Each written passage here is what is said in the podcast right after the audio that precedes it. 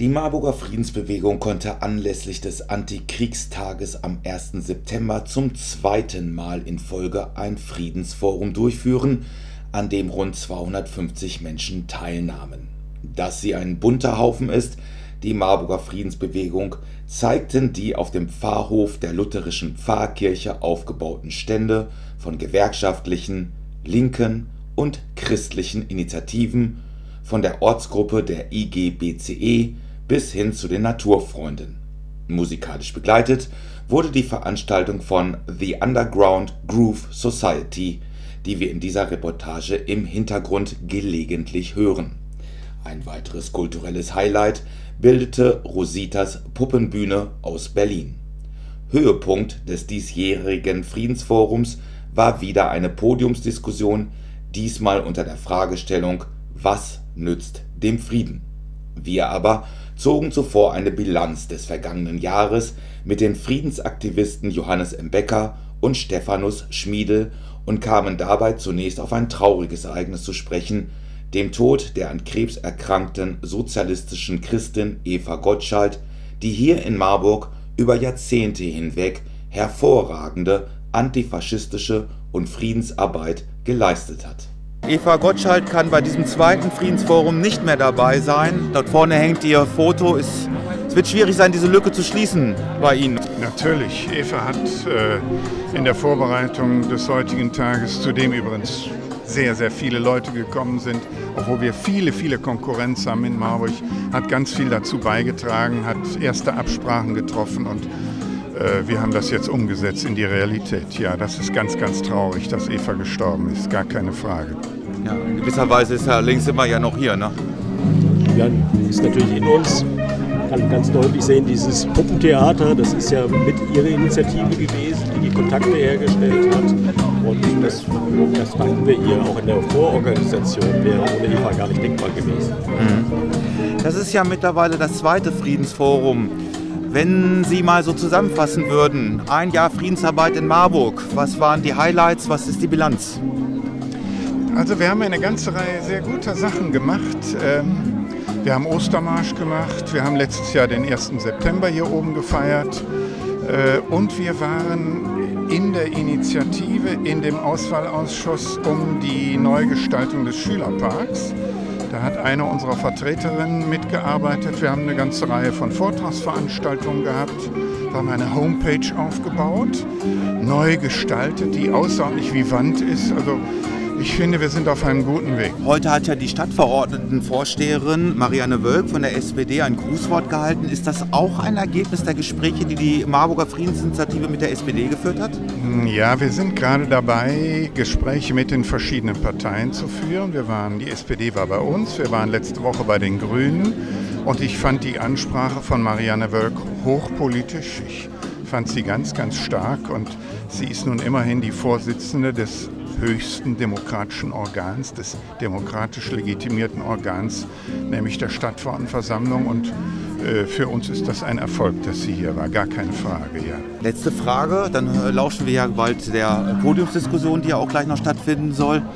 79 Jahre nach dem Ausbruch des Zweiten Weltkrieges sieht man in deutschen Straßen auf Demonstrationen wieder den Hitlergruß. Was fällt Ihnen dazu ein? Die Rechtsentwicklung ist eine Pest. Und sie ist es nicht nur in Deutschland, sondern sie ist es in Österreich, in Italien, in Frankreich, wo man hinguckt.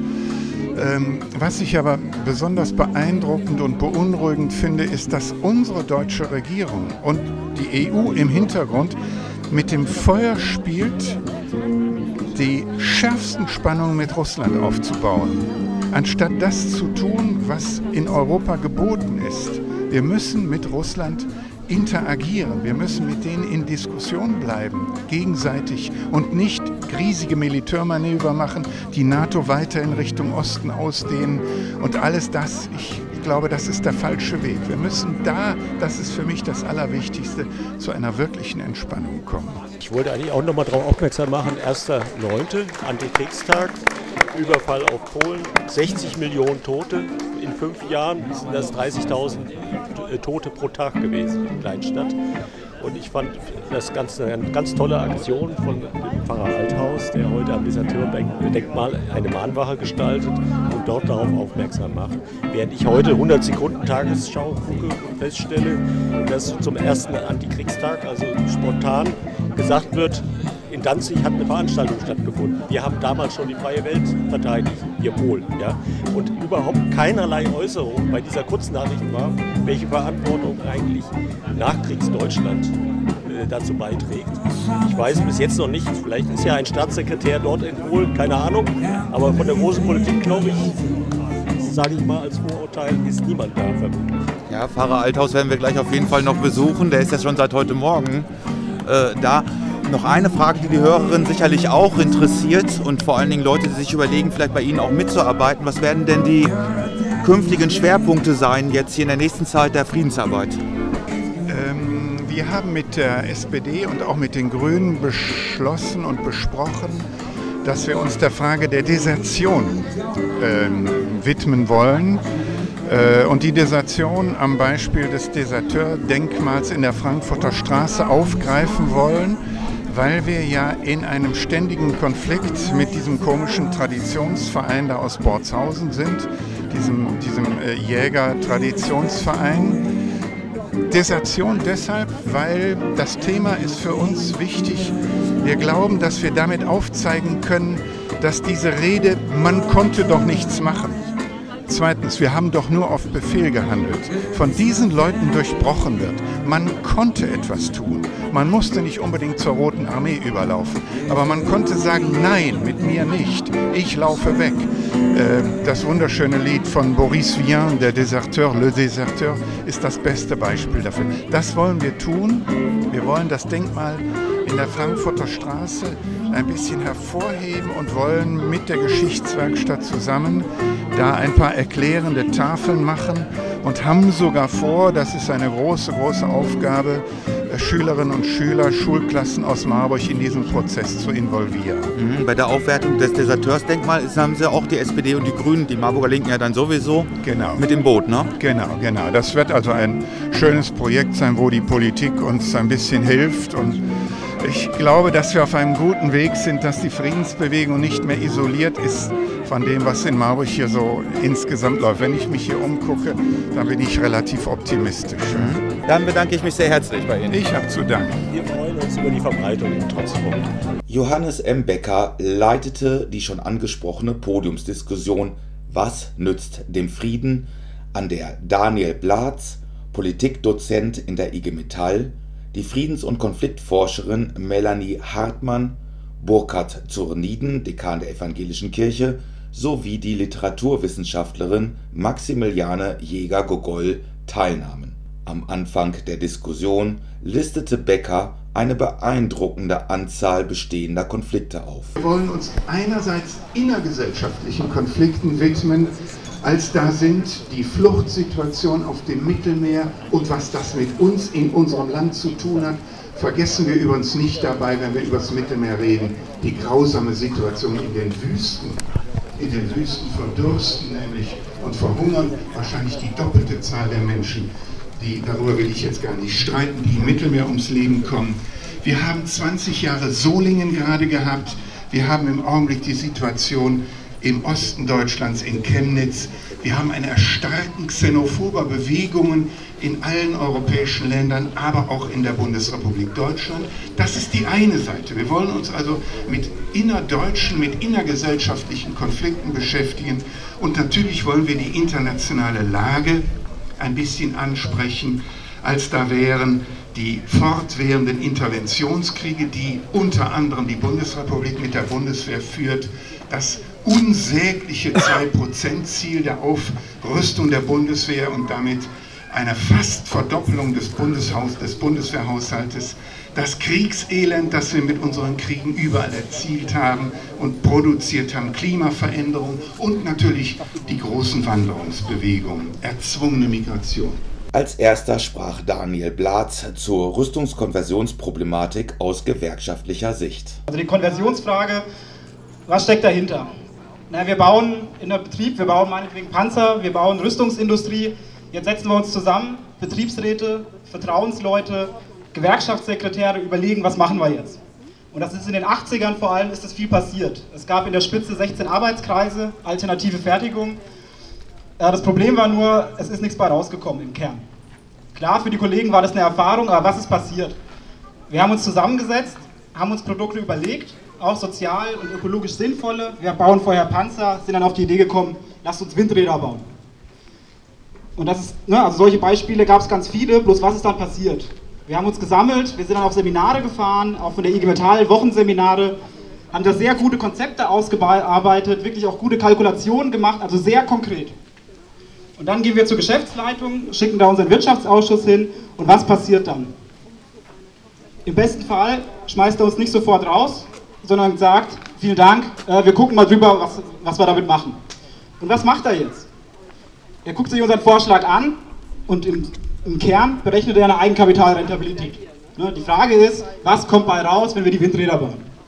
Und wir wollen ja Konversion. Also wir wollen keine Panzer mehr bauen, stattdessen Windräder. Oder weniger Panzer, mehr Windräder. Unser Problem ist, wir können mit Rüstungsgütern in der zivilen Fertigung, was die Rentabilität angeht, im Kern nicht konkurrieren. Das heißt, es ist immer Folgendes passiert. Wir hatten einen guten Vorschlag und im besten Fall hat die Geschäftsleitung gesagt, wunderbar, äh, Windräder, das bringt auch Gewinne. Und das ist die Fehleinschätzung, von der ich spreche. Den Unternehmen geht es nicht darum, Gewinne zu machen, den Unternehmen geht es darum, maximale Gewinne zu machen. Deswegen ist niemand auf die Idee gekommen, jetzt keine Panzer mehr herzustellen, sondern man hat gesagt, das nennt man in der BWL Diversifikation, das heißt, wir bauen einfach zusätzlich zu den Panzern jetzt auch noch ein Windrad. So, was war das Ergebnis? Naja, für die Kapitalseite, die Gewinne sind gesichert, das Risiko ist gestreut. Wir als IG Metall können uns auf die Schulter klopfen, weil wir haben jetzt Arbeitsplätze auch dadurch sicherer gemacht äh, und können sagen, ja, Konversion, toller Erfolg, aber unterm Strich für Abrüstung und Frieden. Und darum ging es ja. Was ist passiert? Nichts. Es werden genauso viele Rüstungsgüter hergestellt, äh, es werden genauso viele Leute deswegen mit diesen Gütern erschossen. Es ändert sich an der Frage nichts. Das Einzige, was passiert, ist, dass die Arbeitsplätze sicherer sind.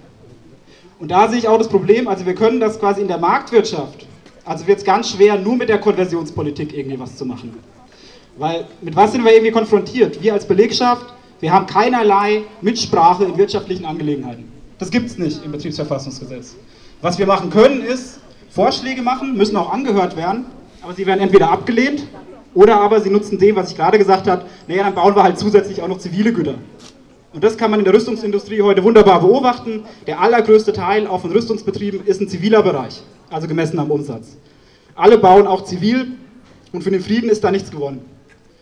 Ich weiß nicht, ob Leute, damit komme ich zum Schluss, äh, ob Leute von euch beim Kasseler Friedensratschlag letztes Jahr waren, da war ja Wolfgang Lemp, äh, geschäftsführendes Vorstandsmitglied der IG Metall. Hat er viel, viel kluge und richtige Sachen gesagt, aber hat während seinem Vortrag auch eine Broschüre hochgehalten. Äh, die hieß Diversifikation, Innovation und Mitbestimmung in der Wehrindustrie und hat gesagt, das ist quasi unser Konversionsprogramm. Ich weiß nicht, ob ihr da mal reingeguckt habt. Das Ding hat 50 Seiten. Ihr werdet nicht einmal das Wort Frieden darin finden. Weil ganz klar ist, das ist nicht die Motivation hinter Konversionsstrategien. Ihr werdet sehr oft das Wort Arbeitsplätze finden und dafür ist Konversion auch sehr gut geeignet, wenn wir Arbeitsplätze quasi sichern wollen, indem wir zivile Produkte mit reinnehmen. Aber was wir wollen, ist Abrüstung, wir wollen eine Friedenspolitik. Und die kriegen wir nicht hin, wenn wir den politischen Druck nicht aufbauen.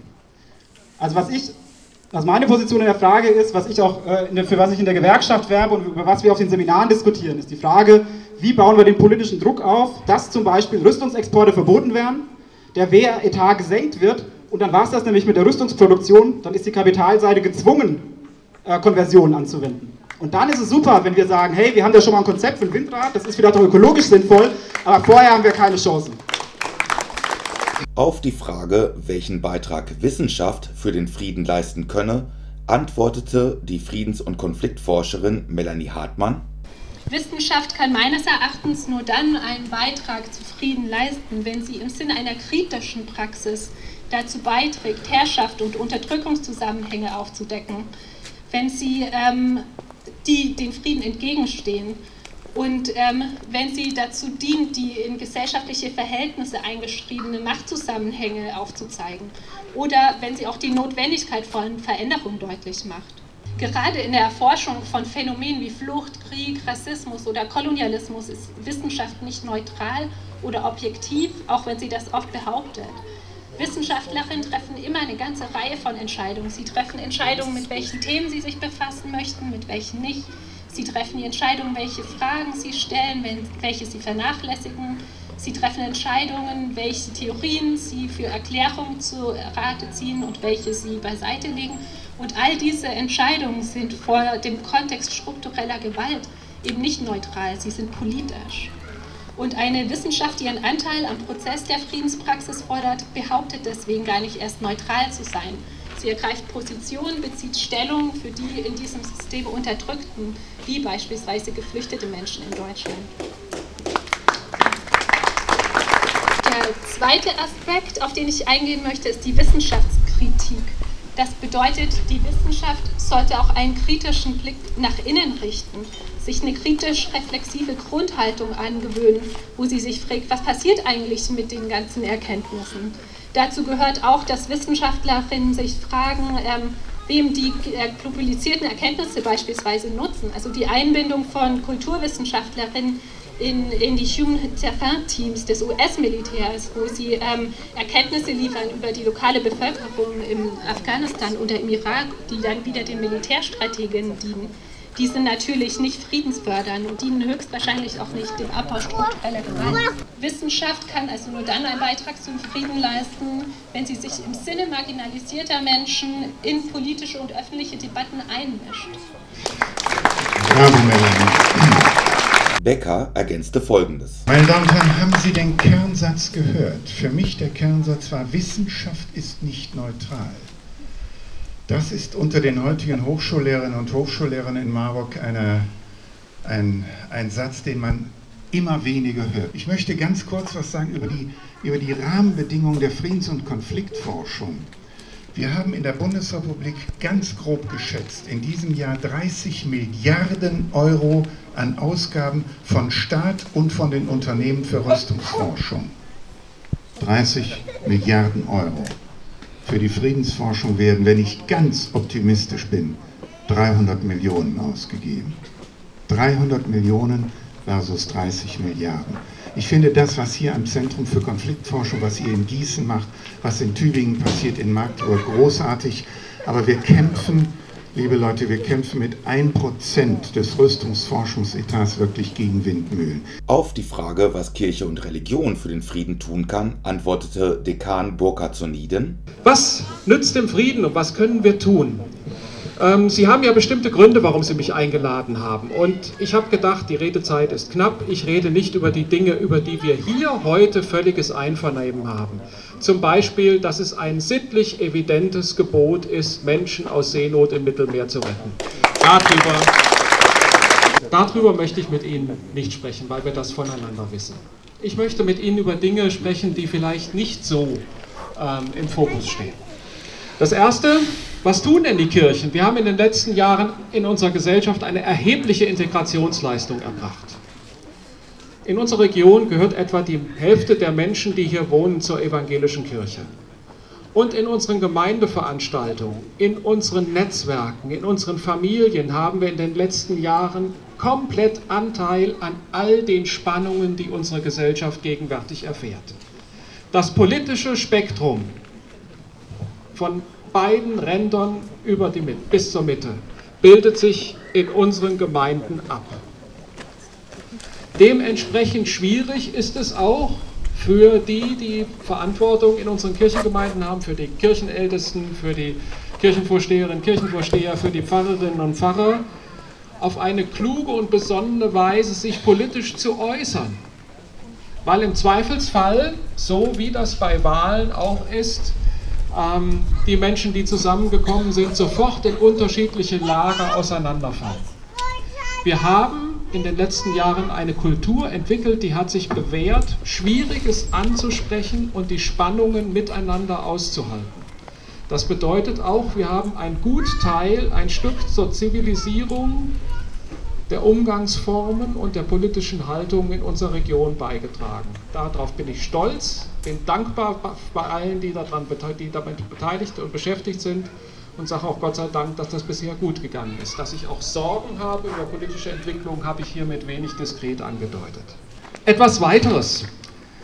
Wir ringen im Moment um unsere Kirchenasyle.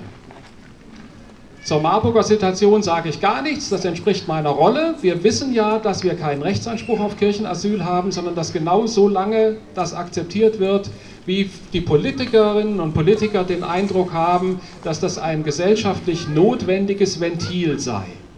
Das müssen wir auch aushalten. Wir, sind, wir tragen zum Gesamtgelingen des Systems, das Sie eben mit Recht kritisiert haben, bei, indem wir sozusagen Ventilfunktion wahrnehmen und damit dann auch Druck aus dem Kessel lassen.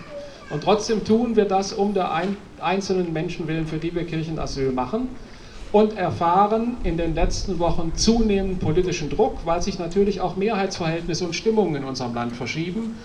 Ähm, fragen Sie mal Uli Biskamp und andere Pfarrerinnen und Pfarrer hier in unserer Stadt, wie schwieriger das wird in der Zusammenarbeit mit dem ähm, BAMF. Das ist eine anspruchsvolle Geschichte. Ich weiß nicht, wie lange wir das politisch durchhalten. Wir geben uns hier auf jeden Fall Mühe und ich bin sehr dankbar für die Christinnen und Christen und für die, die sich darüber hinaus in diesen Kirchenasylen engagieren. Das ist anstrengend und teuer. Etwas Anstößiges, weil wir, glaube ich, ziemlich viel Gutes tun, darf ich auch sagen, dass ich mit einer gewissen Sorge höre, wenn in der Marburger Politik sich zunehmend so ein bestimmtes Sprachspielraum schafft, hier sei kein Platz für. Und dann wird gerne mal zum Beispiel rechts gesagt. Das hat ja von der politischen Haltung her meine Sympathie. Natürlich möchte ich nicht, dass politisch rechte, rechtsextreme Haltungen ähm, unsere Politik dominieren. Das ist doch völlig klar, da sind wir uns ja einig, deshalb habe ich das zu Beginn gesagt. Ich bin aber skeptisch, ob eine offene Gesellschaft das auf Dauer aushält, wenn man leichtfertig in eine solche Argumentationsfalle reintritt. Einfach nur politische Gegnerschaft ausdrücken, ähm, in dem, nach dem Motto, für euch ist hier kein Platz. Liebe Leute, das sollten wir nicht tun. Der Preis ist zu hoch. Und das Letzte, in Gegenwart eines Linken darf ich das mal sagen. Ich weiß gar nicht, ob Sie formelle Mitgliedschaft haben, aber Sie brauchen sich nicht zu outen. Also, ja. ähm, was ich auch mit Sorge sehe, ist die Frage, wie ist es eigentlich mit der Konkurrenz von Menschen, die sich selbst in gesellschaftlich marginalisierten oder prekären Situationen erleben.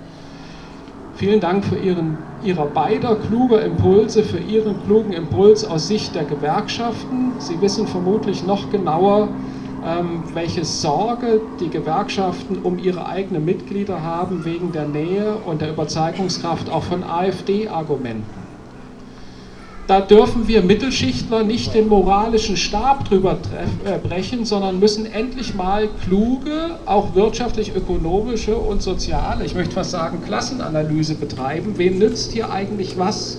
Das ist eine Grenze der kulturalistischen Fixierung der Linken, dass sie darüber das Geld vergisst. Da müssen wir, glaube ich, auch präziser arbeiten. Ich sehe das mit einer großen Sorge. Und ähm, wenigstens das ist ja auch das Wahrheitsmoment dieser ähm, Bewegung, die Sarah Wagenknecht jetzt angestoßen hat und die, glaube ich, auf linker Seite so richtig wehtut, aber die auch ein Wahrheitsmoment hat. Das muss man auch mal aushalten.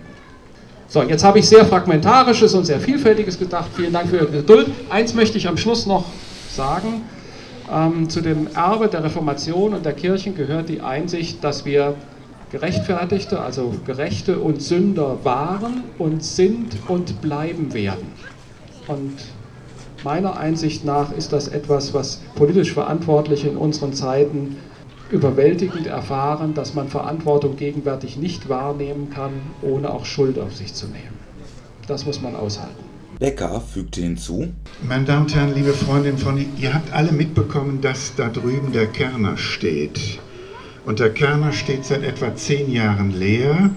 Und seit mehr als zwei Jahren sind wir zugange, Uli Biskamp äh, an der vordersten Stelle unter einer Reihe hier in Marburger Netzwerk Kerner. Äh, das ist der Haufen, wo Melanie unsere Geschäftsführerin ist. Wir wollen aus diesem Haus in den nächsten Jahren ein interkulturelles Begegnungszentrum machen, um dem, was Burkhard Zorniden gerade gesagt hat, ein Fundament zu geben, ein kleines Fundament zu geben, und Burkhard Zornin steht wie ein Fels hinter uns und dafür versteht, verdient er einen ganz, ganz großen Beifall. Last but not least antwortete die Literaturwissenschaftlerin Maximiliane Jäger-Gogol auf die Frage, welchen Beitrag ihre Wissenschaft zum Frieden leisten könne. Ihr Beitrag wurde größtenteils vom himmlischen Glockengeläute begleitet, was vielleicht gut für die Dramaturgie war, ein wenig subtimal allerdings für die Hörqualität. Wenn man allerdings euch alle, Sie alle fragen würde, was hat denn Literatur selber mit dem Frieden und mit dem Krieg zu tun? Ich glaube, niemandem würde nichts dazu einfallen. Die Literatur hat eine, die Literatur, deutschsprachige Literatur, die Literatur der ganzen Welt und aller Epochen hat eine Fülle von Klagen über den Krieg, von Beschreibungen der fürchterlichsten Zerstörungen durch den Krieg, durch gewaltvolle Auseinandersetzungen. Sie beinhaltet aber auch daraus, davon ausgehend, die Sehnsucht nach Frieden, Beschreibungen friedvoller Zustände. Also es ist eine Fülle, wir müssen das nur lesen. In der jüngeren Zeit, wir haben uns heute ähm, ja, mit dem Zweiten, auch dem Ersten Weltkrieg schon befasst, unten auch am Deserteurdenkmal, wir müssen lesen Bertha von Suttner, Die Waffen nieder, Erich Maria Remarque, die klassische Antikriegsliteratur. Ludwig Renn ist hier von der Hörtheatrale dargeboten worden. Es war ergreifend. Man muss sie nur aufführen, diese Literatur. Die gesamte Anna Segers müssten wir lesen. Leon Feuchtwanger. Zum Beispiel auch diese wunderbare Anthologie Gedichte gegen den Krieg. Die, man hat das in den 60er und 70er Jahren noch gemacht, sowas. 2001, man bekommt sie jetzt für ein paar Cent irgendwo antiquarisch der Pfarrer Hans-Horst Althaus, der heute eine Mahnwache unten am Deserteursdenkmal zum Gedenken an die vielen Opfer der Kriege und vor allem des Zweiten Weltkrieges abhält, hat auch ein Buch in dieser, dieser Art Friedensfibel vom Eichborn Verlag. Also einfach lesen. Die Aufgabe der Literaturwissenschaft wäre dann, heben wir diese Schätze, die wir haben, die uns vom Krieg und vom Frieden sprechen, pflegen wir sie, bringen wir sie wieder in Bücher, bringen wir sie unter die Leute und machen wir die Leute fähig, diese Sachen auch lesen zu können. Sorgen wir dafür, dass das Lesen geübt werden kann mit ausreichend Möglichkeiten für eine gute Bildung. Das wäre eigentlich schon eine Antwort, mit der ich leben könnte. Nun ist es allerdings so, ähm, Ihr kennt wahrscheinlich alle das Zitat von Bertolt Brecht. Die Schriftsteller können nicht so schnell schreiben, wie die Regierungen Kriege machen, denn das Schreiben verlangt Denkarbeit. Ich schlage mich auf die Seite derer, die ein bisschen Zeit brauchen, ein bisschen Denkarbeit ähm, entwickeln wollen. Der Journalist Georg Dietz hat neulich mal geschrieben, die Verrohung durch Taten beginnt mit der Verrohung von Worten. All das, was mit Menschen gemacht wird, mit, was mit Menschen in verachtungsvoller, in zerstörerischer Weise gemacht wird, das bereitet sich vor durch Worte. Seien wir sprachkritisch als Literatur und unsere Schwesterdisziplin als Sprachwissenschaftlerinnen. Der Philologe Viktor Klemperer hat das in den 1930er Jahren gemacht. Er hat seine philologischen Ohren gewissermaßen, sein besonderes Hören angewandt auf die Alltagssprache während des Faschismus. Wie weit sind bestimmte Muster bereits, Denkmuster fatalster Art in den alltäglichen Sprachwendungen angekommen? Dieses Buch ist wunderschön und trotzdem wirkt es auf uns fast harmlos, da es noch nicht die explizite Sprache der Vernichtung umgreift. Die Ausdrucksformen des technisch perfektionierten und bürokratisch gesteuerten Massenmordes, der sich genau in den Begriffen, die dann gebraucht wurden, niederschlägt. Begriffe wie Konzentrationslager, Selektion, Sonderbehandlung, Endlösung werden wir nie wieder unbefangen benutzen können. Das ist gut so. Und sie sind genau in ihrer Ambivalenz. Sie verdecken, dass es hier um den Massenmord an lebendigen Menschen geht. Und gleichzeitig zeigen sie uns aber auch, dass der hier technisiert und ähm, unmenschlich bürokratisiert worden ist. Aber es gibt auch andere Worte. Wer sich je mit Auschwitz beschäftigt hat, wird das Wort Rampe nie wieder neutral hören können. Und selbst das Wort Geschäftszimmer. Wir haben äh, in der Philosophischen Fakultät immer unsere Scheine im Geschäftszimmer abgeholt. Wird man nie wieder unbefangen hören können, wenn man Peter Weiß Bericht über seinen Besuch in Auschwitz 1964 gelesen hat. Denn da wurden die Todesurteile unterschrieben und abgestempelt. Wir brauchen also eine Sprachsensibilität und das kann die Literaturwissenschaft. Wir können Sprachsensibilität und Sprachkritik einbringen, damit man sieht, was hinter den Begriffen steckt, die gebraucht werden. Und jetzt komme ich zur Gegenwart. Mit diesem Blick vor diesem Hintergrund, wie ist es denn mit Worten, die wir tagtäglich lesen und hören, die tagtäglich bei Tausenden von Leuten über den Schreibtisch gehen, die sie gebrauchen, weil sie der bürokratischen Sprache entsprechen? Das Wort Auffanglager, die Transitzonen, die Kettenmigration, die Überstellungsanordnung, die Abschiebung. Auch wenn wir es nicht gut finden, aber was für eine technisierte Auffassung verbindet sich damit. Langsam, aber sicher immer mehr eingespielt in unseren Köpfen. Unheimlich finde ich die Grenzschutzagentur Frontex, eine Agentur, die Schwester unserer Arbeitsagentur offenbar. Front und Ex und Hop, es ist doch ganz deutlich, was dahinter steckt. Der Massenzustrom und vor allem besonders schlimm für mich, also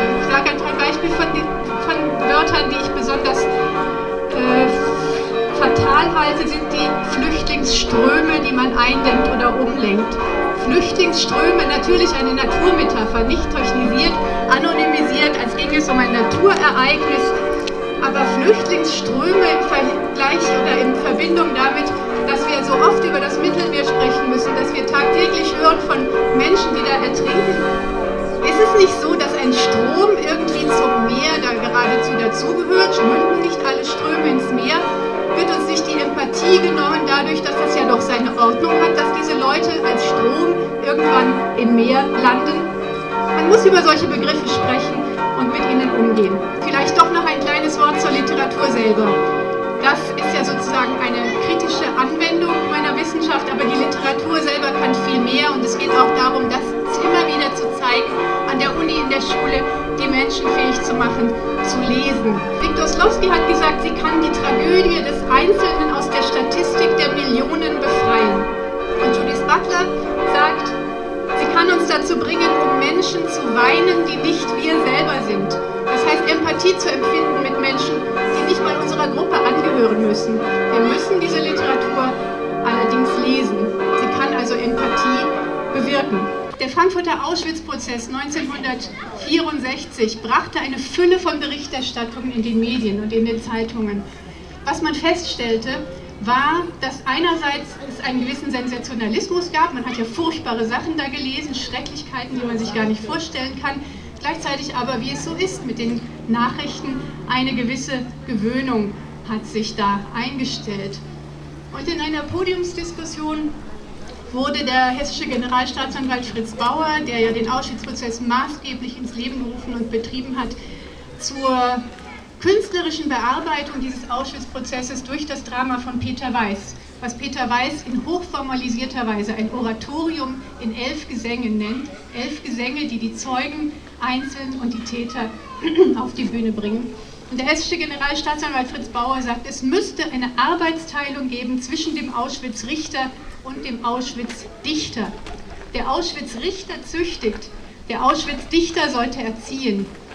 Ich als Jurist sage Ihnen, wir Juristen in Frankfurt haben erschreckt gerufen nach dem Dichter, der das ausspricht, was der Prozess nicht auszusprechen in der Lage ist. Also eine andere Form von Mitteilung, die die Literatur leisten kann, aber nochmal, sie tut es nicht indem sie als Buch da liegt, sondern es geht um eine Vermittlung und es geht darum, Menschen zu befähigen zu lesen und zwar nicht nur mit schlechtem Gewissen zu lesen oder aus Pflicht, sondern mit Genuss zu lesen. Um mal einen ganz alten Literaturwissenschaftler zu zitieren, Horaz sagt, sie soll delectare et prodesse, also auch Vergnügen bereiten und das Vergnügen heißt die Anteilnahme an dem, was man liest und das sollte die Literaturwissenschaft den Leuten lehren. Im Anschluss an Jäger Gogols Beitrag gab es noch eine kurze zweite Runde der Podiumsdiskussion. Daniel, ich habe deinen Worten entnommen, dass du doch ein sehr skeptischer Mensch bist, was unser System anbelangt und auch was die aktuelle Lage in, der, in deinem Fall IG Metall anbelangt. Hm, ich möchte dir eine ganz große Frage stellen. Glaubst du, dass es unter kapitalistischen Bedingungen überhaupt eine tiefgreifende Konversionspolitik geben kann oder ist das illusorisch?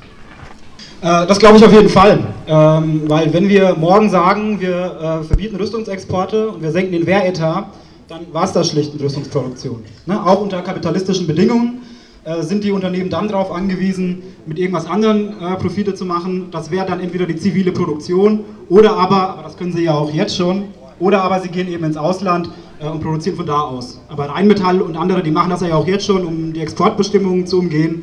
Also die Möglichkeit haben sie, aber wenn wir sagen, wir wollen hier äh, Rüstung verhindern, dann geht das. Also das ist politisch sehr, sehr einfach, wenn man die Mehrheiten dafür hat. Die Schwierigkeit ist, glaube ich, nur die Mehrheiten dafür zu bekommen. Und dann ist natürlich die Chance da, wenn wir die Mehrheiten organisieren, dann vor allem eben auf den Straßen und nicht über die Konversionsstrategie, sondern über die Straße. Dann können wir Druck aufbauen. Und dann geht es darum, Rüstungsexporte zu verbieten und den Wehretat zu senken und dann war es das mit Rüstungsproduktion. Also, liebe Leute, Druck aufbauen über die Straße, das finde ich ein Satz, den kann ich mir merken. Melanie, ich habe äh, aus unserer gemeinsamen Wissenschaft ich höre immer wieder die Frage, wenn ich vom Erfolg unseres Zentrums für Konfliktforschung berichte, immer wieder die Frage, erstens, was wird denn aus euren Leuten? Die Frage kann ich beantworten. Und eine zweite Frage ist immer, habt ihr eigentlich irgendeinen Einfluss und irgendeinen Zugang zur großen Politik? Äh, wie ist dein Eindruck da? Soweit ich das überblicken kann, würde ich fast auch glauben, dass es nach wie vor so ist, dass es hauptsächlich auch politische Basisarbeit bedeutet. Also dass es eben bedeutet, die wissenschaftlichen Erkenntnisse an verschiedenen Stellen immer wieder hörbar zu machen. Ähm, die andere Seite der Medaille ist ja quasi in der Fluchtforschung hat man das ganz konkret. Es gibt immer mehr ähm, Institute, die ähm, öffentlich finanziert sind, die auch ähm, Wissen über Migrationszusammenhänge für, ähm, für das Management, sage ich mal, der Geflüchteten ähm, liefern sollen. Und ähm, es findet immer mehr Wissenstransfer eben auf dieser Seite in die Politik statt, wo man sich dann vielleicht auch wirklich noch kritischer damit beschäftigen muss, was passiert, wem nutzt die Forschung, nutzt die den Geflüchteten, nutzt sie den Menschen, die die Geflüchteten regulieren, ähm, umleiten oder abschieben wollen ähm, genau, also politische Einflussnahme im positiven, das heißt kritischen Sinne, glaube ich, wird weiterhin ähm, ja, viel kleinteilige, konsequente Arbeit bedeuten. Also wir haben dicke Bretter zu bohren genau. in der Friedens- und Konfliktforschung. Äh, Burkhard Sonin, an Sie habe ich eine ganz kurze Frage. Sie sind nun zum zweiten Mal Gastgeber für uns hier oben. Äh, Sie stehen hinter uns, was äh, den Kerner anbelangt. Haben Sie einen Wunsch an die Friedensbewegung? Die Naivität, dass man sich mit guten Argumenten durchsetzen könne, habe ich zu großen Teilen verloren. Es ist immer auch eine Frage des politischen Gewichts. Man muss Gestaltungsräume ausnutzen oder man schafft es eben nicht. Und die prekäre Situation, in der sich unsere Mitarbeitenden befinden, ähm, ich darf das nochmal zu dem schönen Vortrag, den Sie in Bezug über die Sprache ähm, benutzt haben, sagen, ähm, und da haben Sie das Stichwort Selektion benutzt. unsere Mitarbeiter im Bereich der Flüchtlingsberatung selektieren längst, weil wir viel, viel mehr ein Vielfaches äh, an Anfragen für Kirchenasyle zum Beispiel haben, als wir einräumen können und äh, wenn jemand ein junger Mann ist, dann hat er keine Chance, von uns angenommen zu werden. Und das müssen alle Beteiligten bei uns aushalten. Der wird sozusagen sofort zurückgeschickt, weil wir einfach hoffen, dass jemand, der Anfang 20 ist, dass der in der italienischen Obdachlosigkeit zurechtkommt. Das sagen wir so, aber nicht unversehrt, weil die Fälle so zahlreich sind. Wir tun das um für die wenigen, denen wir dann ein Asyl bieten, für die wenigstens eine Erfolgsgarantie zu haben. Wir haben dafür keine Rechtsgrundlage. Wenn Sie und die politischen Lager, für die Sie stehen, den Druck, den gesellschaftlichen, den politischen Druck aufrechterhalten und die Plausibilität, dass die Regierung uns die sozusagen als Kompromiss nach wie vor die Möglichkeit zum Asyl einräumt, dann haben wir auf eine gute Weise zusammengearbeitet und wissen, wissen voneinander, dass sie ihr Ding tun und wir tun unseres und in der Öffentlichkeit reden wir sehr kompromisshaft und halten uns bedeckt. Das ist ein Gebot politischer Klugheit, aber wir wissen doch, dass wir zugunsten einiger Menschen uns ganz viel Mühe geben. Maximiliane, auch an dich die Frage. Du hast eine, eine, einen ganzen Strauß an an Literatur uns aufgebaut und vor uns entwickelt. Glaubst du, dass wir in der Friedensbewegung eine Chance haben, etwas von dem, was du uns eben entwickelt hast, zu realisieren? Können wir mit Können wir gemeinsam mit Literatur in der Friedensbewegung arbeiten? Sollten wir in die Schulen gehen? Sollten wir wieder Basisarbeit machen? Hättest du eine Idee für uns in der Friedensbewegung? Ich denke, es wäre gut, wenn mehr Literaturwissenschaftlerinnen auch in der Friedensbewegung aktiv wären. Das ist, dass wir natürlich mit Literatur, wie der von mir genannten und sehr viel anderer, in die Schulen sowieso gehen. Also wir gehen ja in die Schulen. Ich meine, Literaturwissenschaft bildet Lehrerinnen und Lehrer Deutschlehrerinnen und Deutschlehrer, äh, Sprachlehrerinnen und Sprachlehrer aus. Und es wäre, es bedarf natürlich eines politischen Standpunktes, eines politischen Hintergrundes, um zu überlegen, was wir unterrichten wollen, welche Texte wir nehmen. Auch der Kanon, der festgeschrieben wird, oder die Abiturlehrstoffe, die Abiturprüfungsstoffe, da müssen natürlich auch Leute sein, die irgendwas wollen, die nicht sagen, ach, es gibt halt einen Kanon und da kommt der Goethe, nichts gegen Goethe, ganz im Gegenteil, kann ich gleich noch sagen, warum, äh, vor, sondern es ist die Frage, was für eine Gesellschaft wollen wir und welche Texte und an Texten haben wir ein Meer, also ein Ozean an Texten, aus denen wir auswählen können. Was möchten wir denn, dass die jungen Leute eigentlich mitnehmen, wenn wir uns mit denen zusammen mit Literatur beschäftigen? Und ich denke, das ist, äh, das ist einfach die Zusammenarbeit zwischen Friedensbewegung und Wissenschaft müsste so weit gehen. Ja, ich möchte, darf ich zum Abschluss ein, ein Zitat vorlesen, das, das ist mir ganz, ganz wichtig, von äh, Malala Yousafzai, die äh, pakistanische Nobelpreisträgerin, Friedensnobelpreisträgerin und Kinderrechtlerin, die gesagt hat, wenn ihr den Krieg beenden wollt, sendet Bücher statt Waffen, Stifte statt Panzer und Lehrerinnen statt Soldaten. Das ist doch ein Wort und ich glaube, das ganz fest, sonst wäre ich ja nicht in der Literaturwissenschaft und in der Friedensbewegung irgendwie gleichermaßen aktiv. Ich erinnere ein Wort von Victor Hugo. Ouvrez les écoles, fermez les prisons. Öffnet öffnet die Schulen, baut neue Schulen auf und dann könnt ihr die Gefängnisse abschaffen. Pitt hat das Wort, bitteschön.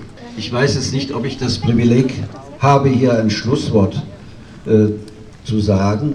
Ich würde gern aber diese verschiedenen Aspekte, die jetzt hier genannt worden sind, die ich ja nicht im Detail antworten kann. Also ich würde gern versuchen, Literatur, Wissenschaft, Religion zusammenzubringen und ich zitiere das Neujahrsgedicht des Pfarrers Hermann Kappen aus der St. Lamberti-Kirche in Münster aus dem Jahre 1883.